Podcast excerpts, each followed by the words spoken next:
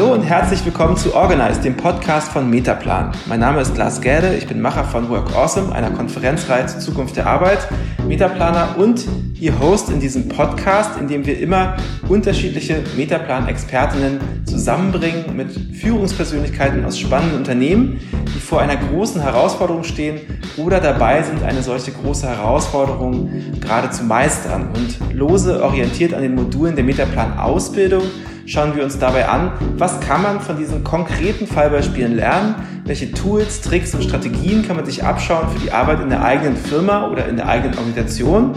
Und heute wollen wir uns ganz im Sinne des Moduls Projekte führen, einer besonderen Art von Projekten widmen, und zwar dem der organisationalen Transformation.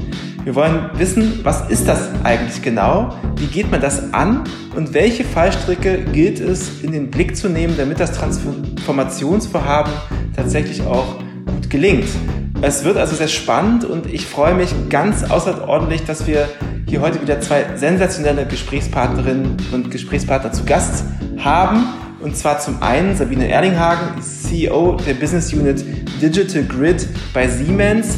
Ähm, diese Business Unit bietet Produkte an, Lösungen und Services für die Energieautomatisierung und Smart Grids und typische Kunden, kann man sagen, sind Stromnetzbetreiber oder auch Betreiber von Microgrids auf der ganzen Welt. Das wird also sehr, sehr spannend. Herzlich willkommen. Zum anderen äh, hier bei mir zu Gast ist Jeljo Branovic, sehr erfahrener Berater und Principal bei Metaplan, der in seiner Arbeit sehr viele Transformationsvorhaben schon begleitet hat und auch gerade begleitet. Und ähm, ja, also erstmal ganz herzlich äh, willkommen hier im Podcast.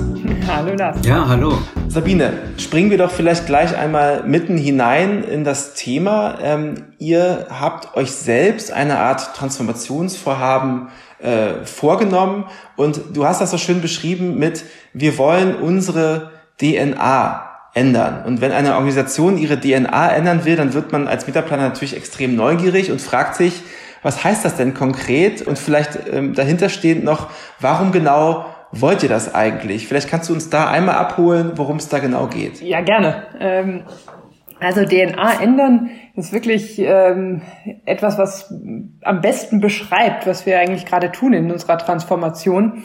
Wenn man sich Siemens traditionell, also ich sag mal vor 20, 30, 40 Jahren anguckt, ähm, dann reden wir ja hauptsächlich über ein Hardware-Geschäft oder über ein Geschäft ähm, mit Großprojekten. Und ähm, natürlich, wie in ganz, ganz vielen Unternehmen äh, dieser Tage, steht das Thema digitale Transformation und auch Softwaregeschäft und Wert aus Software zu generieren bei uns sehr stark im Vordergrund. Und wenn ich daraus ein erfolgreiches Geschäft machen möchte, dann ist die DNA eines Softwaregeschäfts eine ganz andere als die traditionelle DNA aus einem Hardwaregeschäft oder einem großen Anlagenbau.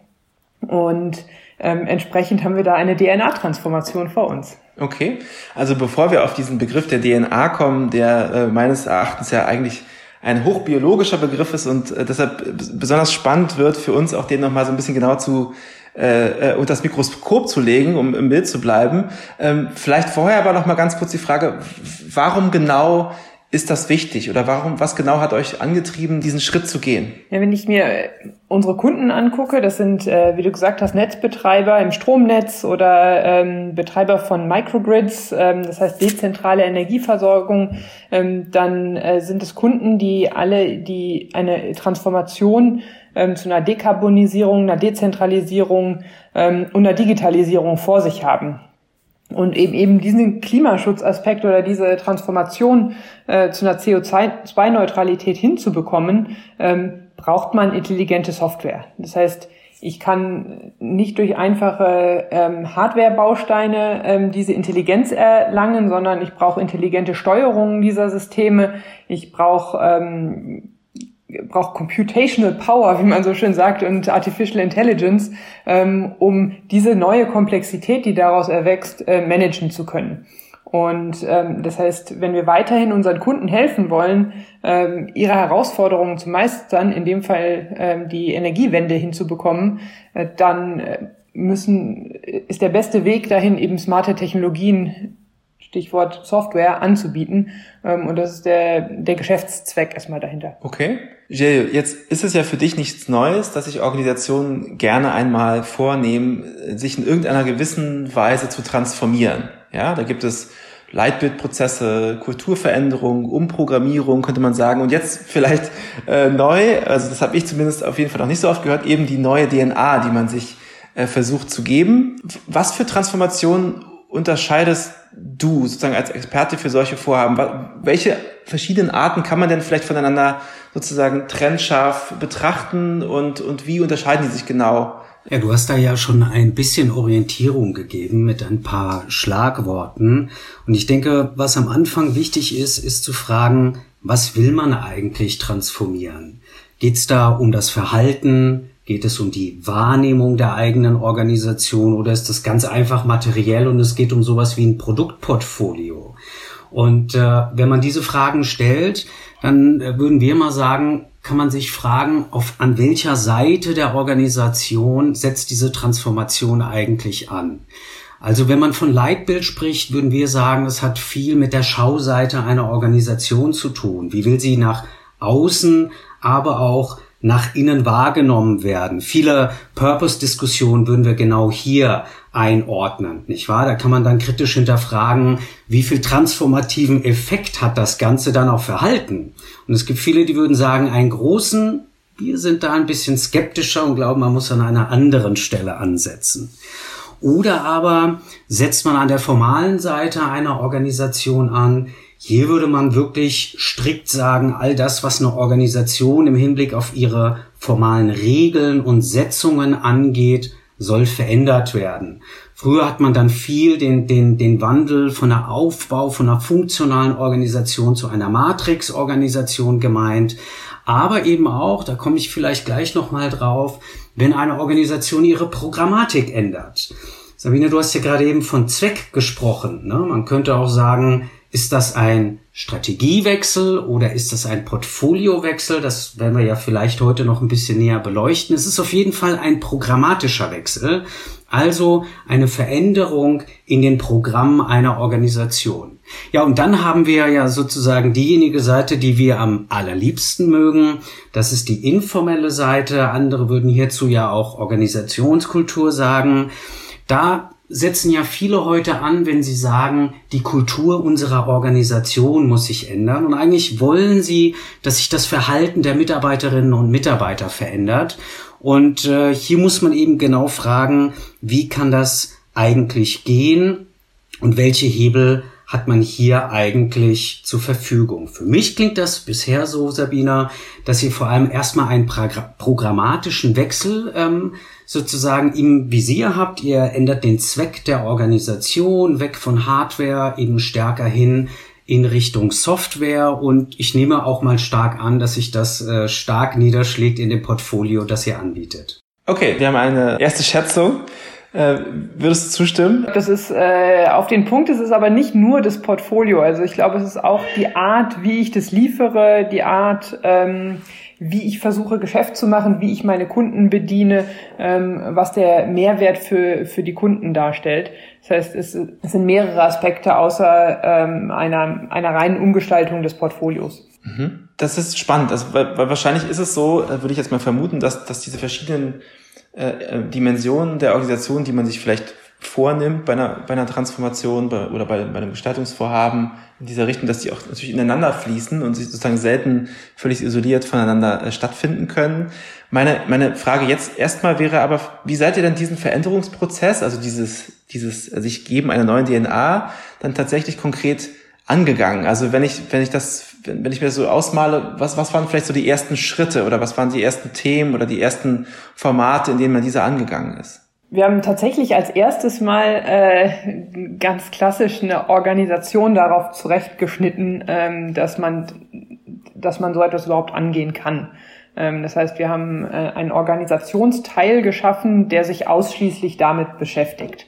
Ähm, vorher war das äh, etwas gemischt und wenn ich äh, so tief in die äh, Grundsubstanz, was wir ja DNA genannt haben, gehen möchte und tief in dem, was ähm, was ist richtig, was ist typisch, wie gehe ich Dinge an, ähm, wie denke ich über Dinge nach. Wenn ich solche Dinge verändern möchte, dann muss ich den Personenkreis, der das tut, erstmal genau abgrenzen können.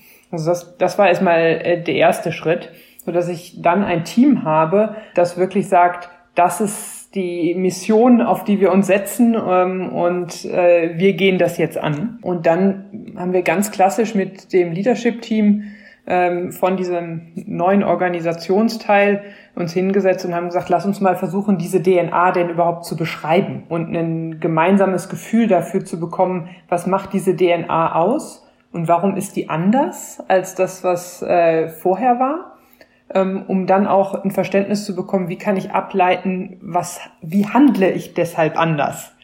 Weil dieses theoretische, was ist anders, reicht nicht aus, um eine Transformation zu machen. Das äh, hattest du ja eben mit der Schauseite auch ganz nett gesagt. Nur um zu sagen, irgendwie einen Marketing-Slogan zu ändern, verändert halt das tagtägliche Verhalten noch nicht. Deswegen haben wir den Begriff DNA gewählt, weil wir gesagt haben, es liegt viel, viel tiefer. Mhm. Vielleicht kannst du noch mal ein bisschen genauer beschreiben, worum es euch konkret ging. Also, wenn ich das verstanden habe, habt ihr so eine Art Veränderungsteam gegründet, was sich um diese Veränderung auch kümmert, sozusagen. Also neben vielleicht anderem Geschäft oder ist das ein eigenes ist das der Hauptauftrag geworden? Also vorher gab es ein Geschäft, was äh, Hardware, Software und System- oder Lösungsgeschäft ge gemischt gemacht hat. Und es war nicht so trennscharf, dass es eine, einen Teil der Organisation gibt, der Softwaregeschäft macht und einen anderen Teil der Organisation, der sich um Hardwaregeschäft kümmert oder der sich um Lösungsgeschäft kümmert, wo es eben darum geht, kundenspezifisch irgendetwas äh, hinzustellen, ein Projekt zu bauen. Und das heißt, wir haben erstmal diesen klar abgrenzbar gesagt, das ist das Team, das sind äh, circa 2000 Leute, die bauen jetzt dieses Softwaregeschäft aus. Was wir dann tatsächlich gemacht haben oder was ich mit meinem Leadership-Team gemacht habe, ich hab, wir haben so eine alte Kantine ähm, und äh, die wird nicht mehr benutzt, also liegt brach ähm, und ich bin, habe die, hab die dahin eingeladen, ohne Agenda, ohne alles und die sind in diesen leeren Raum reingekommen da waren keine Stühle, keine Tische, kein Beamer, kein Flipchart, kein gar nichts. Ähm, und dann habe ich gesagt, naja, wir wollen ja eine neue Firma bauen, oder? Weil das, was wir haben, ist nicht das Richtige oder ist nicht das, wo wir sein wollen. Ähm, wenn wir ein Startup wären, dann würden wir uns genau in dieser Garage, in Klammern Kantine, wiederfinden. Ähm, und so haben wir angefangen aufzubauen und wirklich von Null zu denken und diesen Moment von, stimmt, wir stehen hier in der leeren Garage und es war physisch spürbar in diesem Raum, äh, den habe ich genutzt, um um zu sagen, okay, lass uns von, lass uns neu denken. Was wäre denn, wenn wir das Ding neu aufbauen würden? Wie würden wir uns gestalten?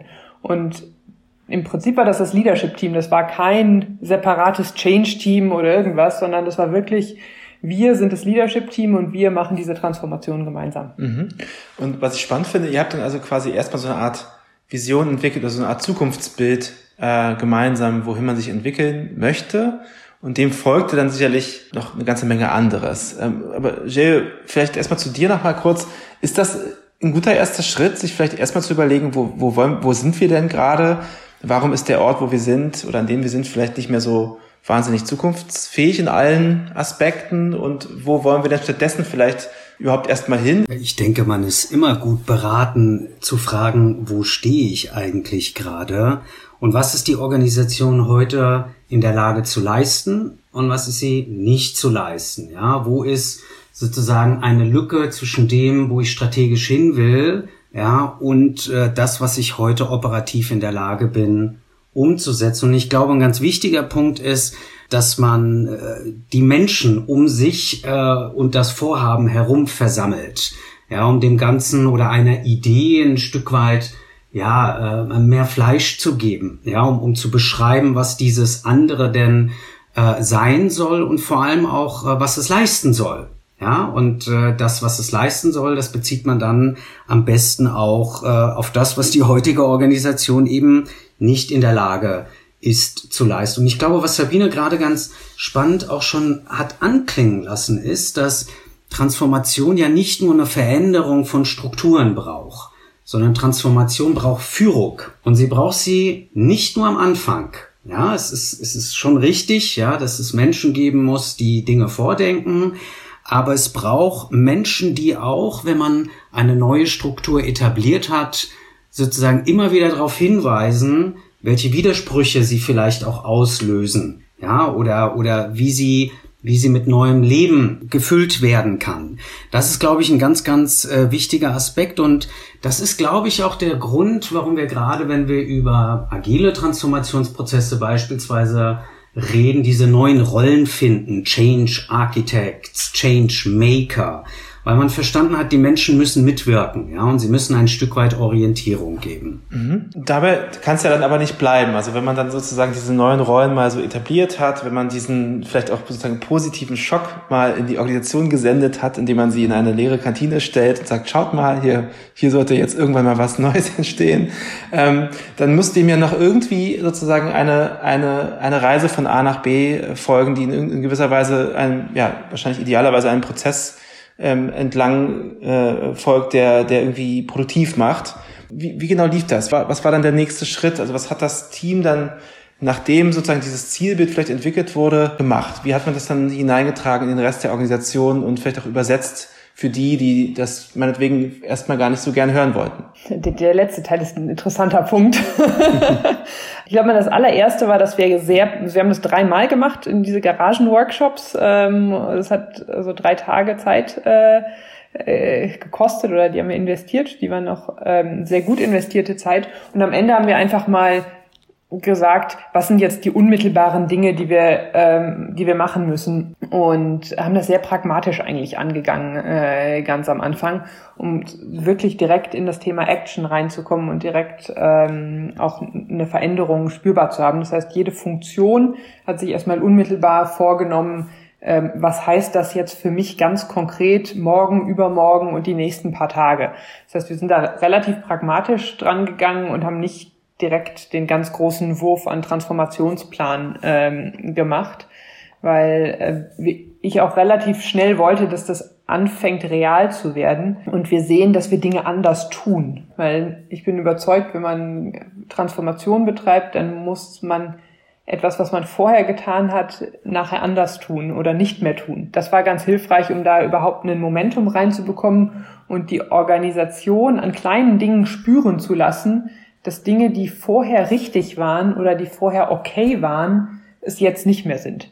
Und ähm, anzufangen zu verstehen, was ist denn das, was dann okay ist? Oder darf ich das? Oder ist das meine Kompetenz? Also diese Dinge ähm, durch Wiederholen und durch Konsistenz von konsistente Messages von mehreren Seiten ähm, das äh, reinzubringen, das, das war einfach als ganz kleiner erster Schritt ähm, sehr, sehr wichtig. Dann haben wir tatsächlich an manchen Dingen auch, ähm, sag ich mal, uns auf altbewährte Best Practices zurückgezogen und haben äh, das Thema agiles Entwickeln, äh, agiles Produktmanagement ähm, anhand von diesem, dem SAFe Framework eingeführt, ähm, das Scaled Agile Framework.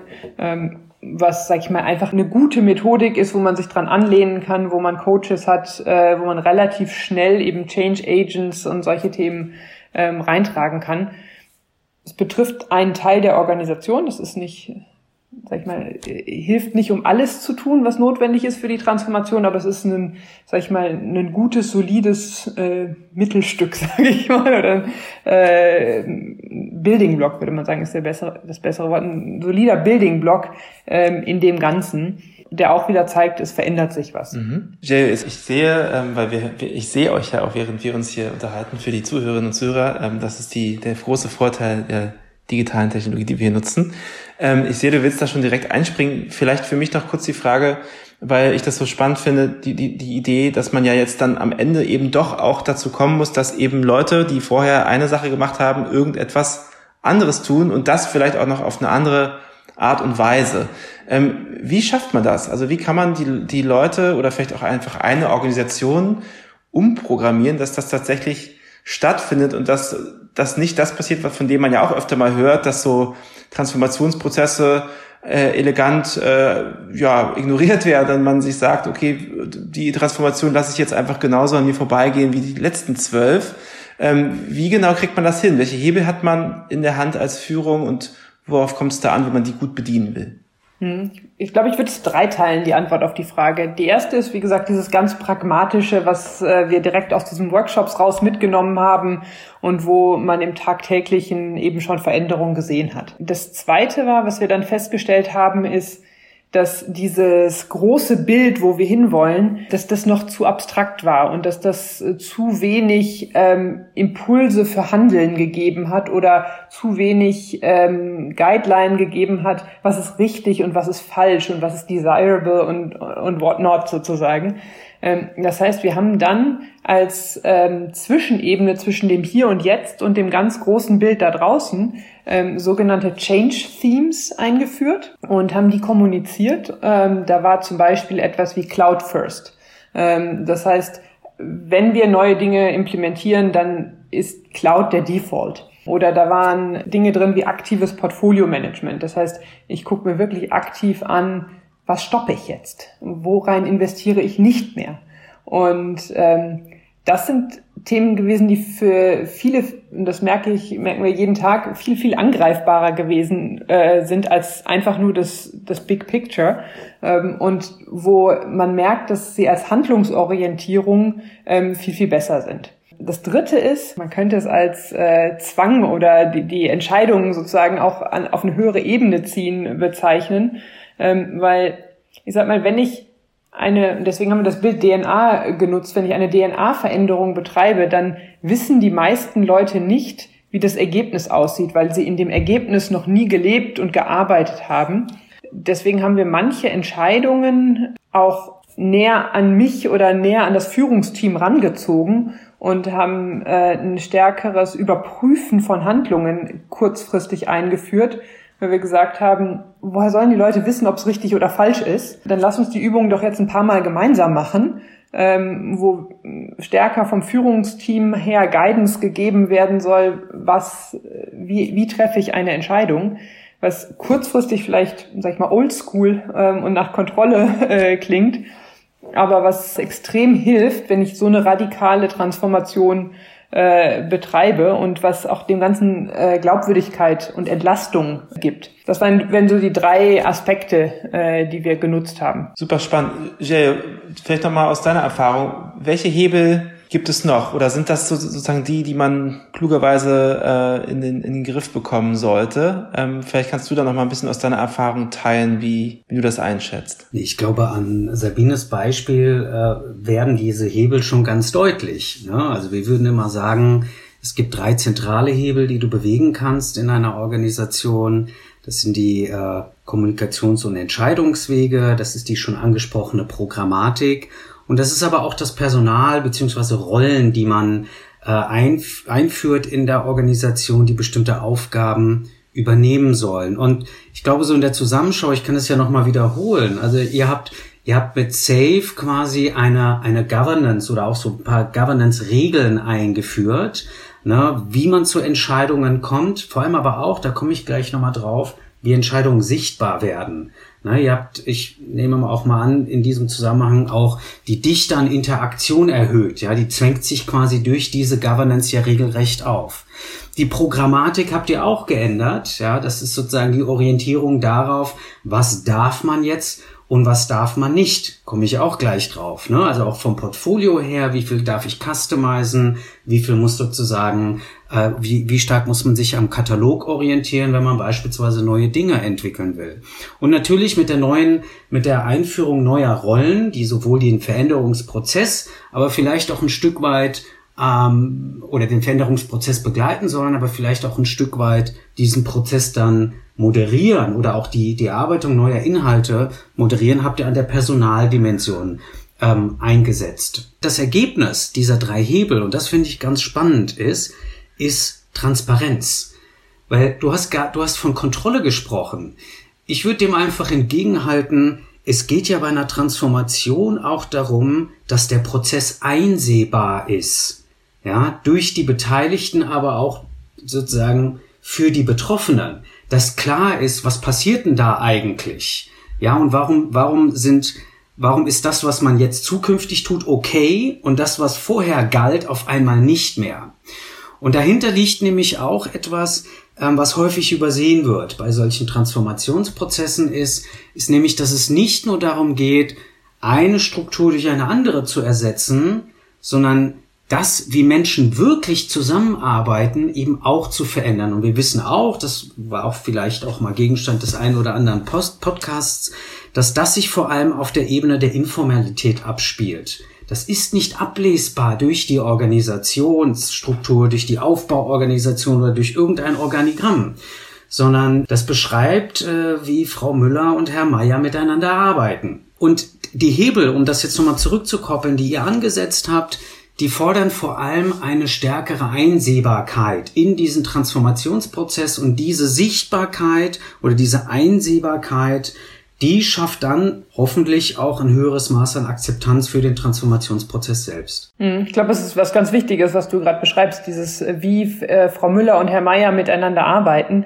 Ich glaube, ein Effekt von diesem, was ich eben an mich ranziehen oder ans Leadership-Team ranziehen äh, beschrieben habe, ist, dass diese Interaktion zwischen Müller und Meyer transparent wird und dass sie äh, quasi in dem Raum, wo das Leadership-Team dann anwesend ist, äh, diskutiert wird und damit äh, nicht Müller und Meyer wieder auf alte Wege zurückfallen, sondern die Entlastung bekommen, dass äh, das Leadership-Team an der Stelle ähm, sagt, das ist okay. Ihr, ihr müsst euch nicht gegenseitig einen Vorwurf machen oder implizit im Kopf haben, was macht der denn da? Das darf der doch gar nicht, sondern die, Entlastung ist quasi im öffentlichen Raum geschehen ähm, und dann fühlen die sich wohl, damit weiterzugehen. Jetzt muss ich natürlich darauf hinweisen, dass in diesen Transformationsprozessen ja nicht nur Akzeptanz ja, und Transparenz zu beobachten sind, sondern Transformation trifft ja auch auf Widerstände.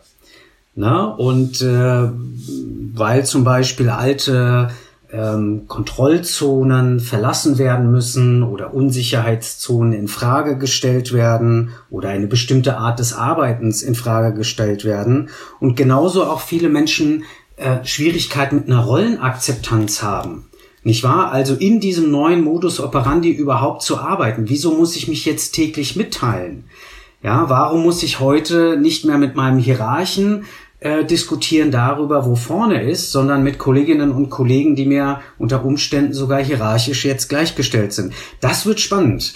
Also da weißt du vielleicht auch gut zu berichten darüber, wo diese Widerstände aufgepoppt sind oder wo ihr euch dann besonders schwer getan habt mit. Ja, wobei ich muss sagen, äh, ein großes Kompliment an mein Team. Äh, die dieses Miteinanderarbeiten, das ist, wir haben eine funktionale Organisation gewählt, wo es essentiell ist, dass ähm, horizontal miteinander gearbeitet wird, also von Produktmanagement über R&D, über Sales ähm, und so weiter. Und ähm, ich glaube, da habe ich großes Glück gehabt, dass es ein tolles Team ist, was da wirklich sehr, sehr stark Hand in Hand mit, äh, miteinander arbeitet. Das war jetzt tatsächlich nicht so ein großer Widerstand, den wir gespürt haben. Da, sag ich mal, ist Teamwork und vielleicht auch dieser gemeinsame Ansatz vom, am Anfang, das gemeinsam zu erarbeiten und gemeinsam relativ klar zu machen, welche Rolle spiele ich in dem Ganzen ähm, und wie passt das zusammen dass das ganz hilfreich war. Und du hattest eben das Thema Personal angesprochen. Wir hatten eine prominente Rolle, die am Anfang nicht besetzt war. Die haben wir im Team rekrutiert. Das heißt, das war nicht ein, ein Recruiting-Prozess, den ich alleine gemacht habe, sondern ich habe die wichtigsten Schnittstellenfunktionen mit äh, in diesem Recruiting-Prozess gehabt, so dass es von vornherein dann a eine große, ähm, sag ich mal, zusätzliche Kompetenz war, die wir von extern mit reingebracht haben ähm, was auch, sag ich mal, ein großer Baustein des, äh, des Transformationsprozesses ist, dass man es eben schafft, die richtigen Leute an die richtigen Stellen zu setzen, die eben auch Führung äh, leisten können an der Stelle, ähm, aber eben auch äh, diese Tatsache, dass man von vornherein partizipativ ein Team baut und zwar von, von der Recruiting-Entscheidung äh, startend. Das ist ja, glaube ich, einfach ein typischer Moment, dass man merkt, dass sozusagen solche Gestaltungsvorhaben dann gut funktionieren, wenn man die wichtigen Akteure auch einigermaßen früh einbindet und sie mitnimmt, äh, insofern, als dass sie auch das Gefühl haben, vielleicht auch ein gewisses Mitspracherecht zu haben und, das nicht zu spät zu machen, äh, so dass es einem dann vielleicht dann doch eher etwas äh, ja konflikthaft um die Ohren fliegt, wenn man wenn man das mal so sagen darf. Jetzt klingt es aber natürlich für mich als äh, Fragenden Ich kann das natürlich gar nicht äh, erlauben, dass das so wahnsinnig reibungslos und wunderbar, das, das kann ja, also da, da kann ich ja gar nicht als nochmal nachzufragen, ähm, es muss doch schon aber doch, doch die eine oder andere Überraschung oder den einen oder anderen, die eine oder andere Untiefe oder Herausforderung gegeben haben. Oder hat man sich sozusagen in der Kantine permanent getroffen und sich gegenseitig ausschließlich High Fives gegeben, weil alles so wahnsinnig gut funktioniert. Das kann ich mir, das, das, genau das glaube ich jetzt einfach mal nicht. Deshalb frage ich jetzt einfach nochmal frech nach. Also irgendwo müssen doch schon auch nochmal äh, Dinge geknirscht haben. Äh, was waren denn vielleicht so Reibungen, die sich ergeben haben? Ähm, ja, welche, welche Herausforderungen stellten sich? Ich glaube, da gibt es ganz, ganz, ganz viele. Ähm, ich habe ja eben nur auf die eine Frage geantwortet, ja, ja. dass das spezifische Thema. Total gut. nee, absolut. Also es ist definitiv so, dass das nicht alles äh, einfach und glatt läuft, sondern äh, ganz im Gegenteil. Es ist äh, jeden Tag wird man darauf aufmerksam, wo man noch nicht genügend klar war, wo man noch nicht präzise genug war ähm, wo man nachschärfen muss, welche Konflikte man nicht antizipiert hat ähm, und so weiter. Das heißt, da sind wir ständig am Nachschärfen und ständig äh, zu, daran zu schauen, was muss ich noch besser, noch klarer machen, ähm, ist es verstanden worden von der Organisation? Sehe ich die Handlungsimpulse? Das heißt, eine Sache ist ganz konkret, ist, ist spannend. Ich habe ja ganz eingangs gesagt, was ist eigentlich unser, unser Purpose? Also warum machen wir das Ganze? Wir wollen unseren Kunden helfen, eine Transformation zu machen. Das heißt, wir haben nicht nur unsere eigene Transformation, sondern wir helfen auch unseren Kunden, eine digitale Transformation zu machen und zum anderen ähm, die, diese Energy Transition, also die Energiewende zu gestalten.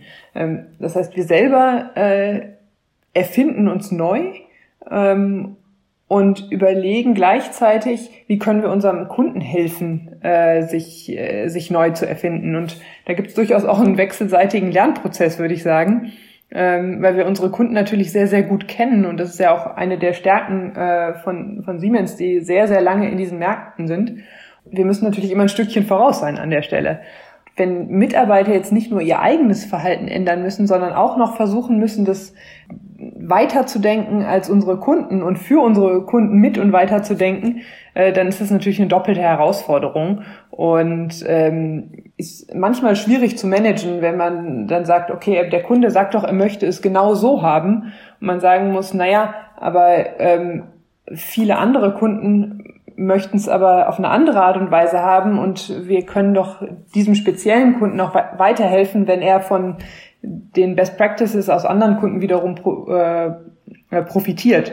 Und dann ist es für alle besser, wenn es eine skalierbare Softwarelösung ist, als wenn wir für einen Kunden eine Customized Solution bauen. Das ist eine ganz spannende zusätzliche Herausforderung an der Stelle, ähm, weil wir natürlich auch keinem sagen wollen, sei nicht kundenzentriert. Das ist in der Tat interessant, weil man, weil man sozusagen also man, man muss die, man muss das Gestaltungsvorhaben sozusagen in der, in der einen Organisation erklären und voranbringen und dann muss man aber auch die Kunden dazu bringen, zu verstehen, warum es denn auch in ihrem Interesse ist. Und, und, und da kann es ja unter Umständen auch Widerstände geben, wenn man, so wie ich das verstanden habe, vorher sehr stark auf sehr sozusagen customized Einzellösungen gesetzt hat und dann erklären muss, na ja, das mag ja äh, schön wirken und super sein äh, in gewisser Form, aber eine, ein skalierteres Produkt hat auch riesige Vorteile, weil man die Learnings aus allen anderen Anwendungen sozusagen mit einfließen lassen kann auf neue Art und Weise. Das, ähm, das bedarf dann auch nochmal Erklärungsbedarf. Genau, und was wir eben sehen, genau wie ich selber aus der Softwarebranche komme, mehrere aus meinem, aus dem Team, sage ich mal, einen klassischen Software-Hintergrund haben, ist es mittlerweile auch auf Kundenseite so, dass dort ganz viele ähm, ehemalige äh, Telekommunikationsmanager und so weiter in den Boards äh, unserer Kunden sitzen. Das heißt, äh, es gibt ein interessantes Spannungsfeld dort zwischen alt und neu und ähm, was sind die, was sind die wirklich wichtigen Dinge, äh, die industriespezifisch sind, was kann man von anderen Industrien ähm, an der Stelle lernen. Ähm, und das sind, sind spannende Diskussionen, die, ähm, die gerade stattfinden. Mhm. Jelio, wie, wie kann man diese Diskussion vielleicht produktiv machen? Also es ist ja, ähm, es ist ja ein komplexes Unterfangen, wie wir jetzt schon ganz gut verstanden haben. Ähm, ist das, ist das typisch, was, was Sabine da als Herausforderung schildert? Also zum einen die eigene Organisation mitnehmen, zum anderen auch den, dem, dem Kunden erklären, was man tut und, und auch die Schnittstelle sozusagen vielleicht auch neu zu schneiden.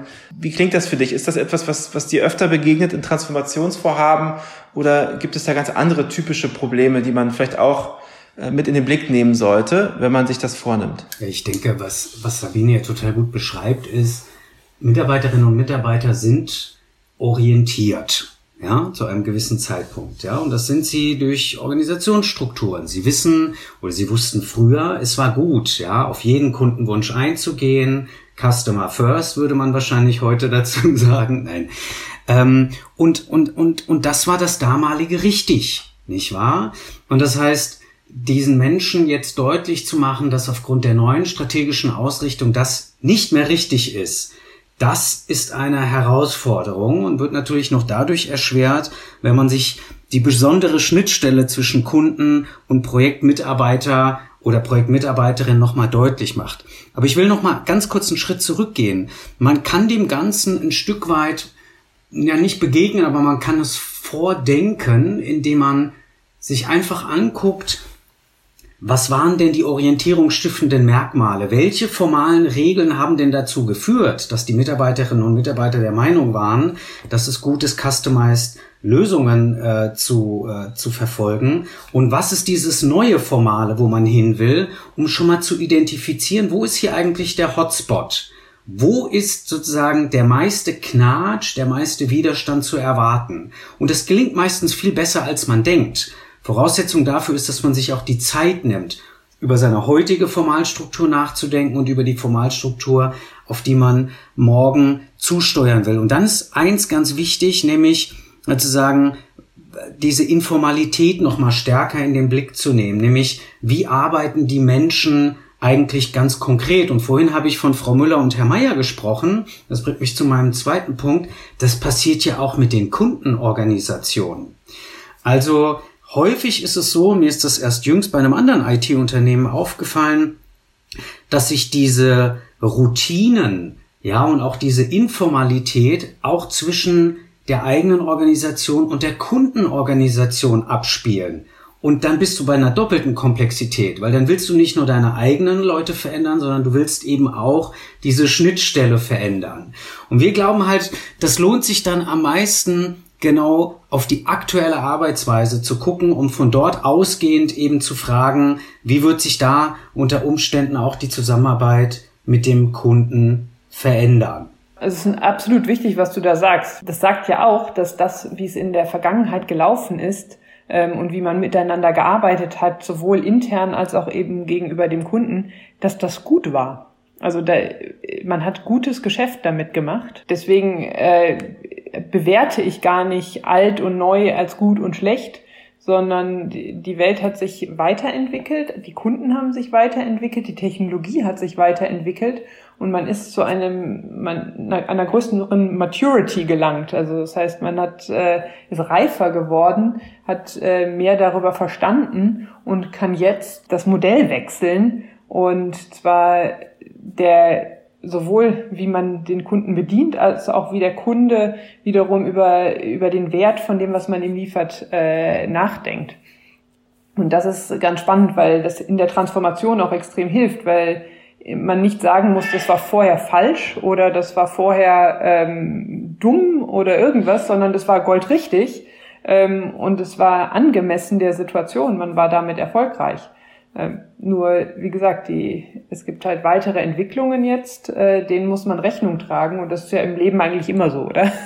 ich finde, das, das, ist eine, das ist eine ganz spannende Stelle, weil, und eine ganz spannende Herausforderung, weil eine Sache, ich glaube, die ist ganz evident, wenn man sie sich anguckt, nämlich, dass ähm, Technologie und Innovationsführerschaft in, in, in Technologie auch dazu führt, dass auf einmal die Dienstleister eine orientierungsstiftende Funktion für die Kunden einnehmen.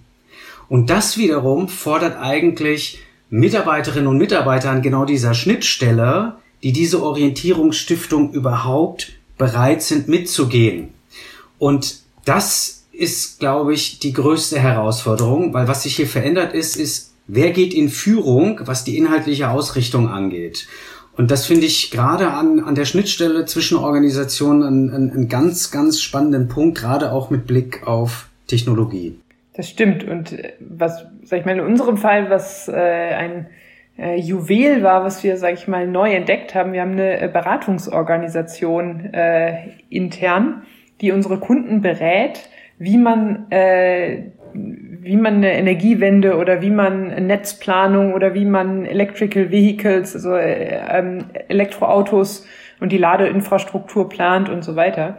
Und genau diese Organisation, die nutzen wir, um dem Kunden zu helfen, weiterzudenken. Ähm, und eben für uns äh, nutzen wir die als Feedback, um zu sagen, sind unsere Produkte eigentlich äh, die richtigen. Das ist genau das, was du sagst. Also da haben wir ein eigenes Vehikel quasi, was hilft vorzudenken. Und äh, das ist ganz spannend. Also das haben wir, wie gesagt, auch erst in dieser Interaktion so herausgearbeitet dass das eben ein sehr, sehr hilfreicher Punkt ist in dieser doppelten Transformation, die wir da vorher äh, vor uns haben. Jetzt haben wir gerade schon von Juwelen gesprochen. Ich habe schon ganz viele äh, kleine Wissensjuwelen äh, für mich persönlich eingesammelt. Ich hoffe, unseren Hörern und Hörern geht das auch so. Vielleicht als Abschluss letzte Frage an dich, Sabine. Wenn du jetzt nochmal äh, in dieser leeren Kantine stehen würdest, meinetwegen morgen um 9.30 Uhr, angemessen zugige äh, äh, Luft und da ist etwas frisch und es muss wieder von vorne losgehen. Was sind denn vielleicht so ein, zwei Dinge, die du jetzt schon gelernt hast, wo du, die du vielleicht auch anderen äh, ähm, Organisationsgestalterinnen oder Managerinnen oder Führungskräften in anderen Organisationen empfehlen könntest? Mach es so oder mach es vielleicht doch ein bisschen anders. Mhm. Ich glaube, diese Kantine, das war wirklich ein, ein, ein wirklich ein Moment, auf den, auf den sich die, auf den sich das Team zurückbesieht. Der Überraschungsmoment war so groß, als wir dort äh, in diesem leeren Raum standen, dass diese, dieser physische Eindruck, der war extrem stark. Der ist sehr, sehr anders, als wenn man in einen Meetingraum geht und ähm, wo die Stühle alle schon stehen und so weiter. Das war so anders. Das hat die gesamte Diskussion danach geprägt und bezieht sie, tut sie bis heute. Also dass die, das gesamte Team bezieht sich darauf. Ähm, und äh, dieser Gedanke von wir gründen eine Firma, ähm, der, der ist extrem tief verankert durch eigentlich relativ wenig. Also es sind so die kleinen Dinge, die einen riesen Unterschied machen. Ähm, das Zweite, was äh, wir haben jetzt gerade einen, einen, einen Webcast gemacht mit dem gesamten Team und da hatte ich ein Slide drauf, wo ich extrem viel Feedback drauf bekommen habe, ist Transformation bedeutet Dinge anders zu machen, als wir sie vorher gemacht haben. Und daraus haben ganz viele Leute Mut geschöpft, eben äh, dieses wir trauen uns wirklich Dinge anders zu machen. Und das Wort, dass die Transformation umzubrechen auf Handlung, das ist etwas, was mich sehr, sehr stark umtreibt. Und ähm, dass jede, also darüber nachdenken, was bringt Menschen dazu, anders zu handeln. Das ist, äh, glaube ich, ein ganz zentraler Punkt. Und da gibt es wahrscheinlich 100 Wege, das zu tun. Ähm, aber allein die Tatsache, darüber nachzudenken, hat mir ganz viel Inspiration gegeben für kleine Dinge, die wir verändert haben, um eben diese Handlungsimpulse zu setzen. Und dann passiert etwas und das kann man dann wieder kommunizieren und loben und sich drüber freuen. Ähm, genau, das wären die zwei Punkte, glaube ich, die, die ich mitgeben würde.